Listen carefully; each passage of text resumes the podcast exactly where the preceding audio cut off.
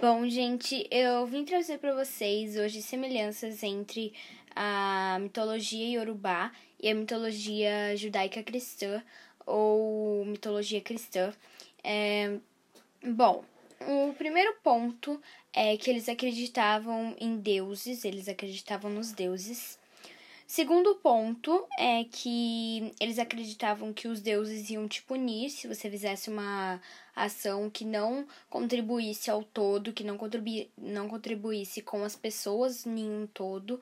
Se você tivesse, por exemplo, uma ação egoísta ou pensasse apenas em você em alguma das coisas, então os deuses iriam te punir quando você é, morresse, você ia para outro mundo aonde eles iriam te punir.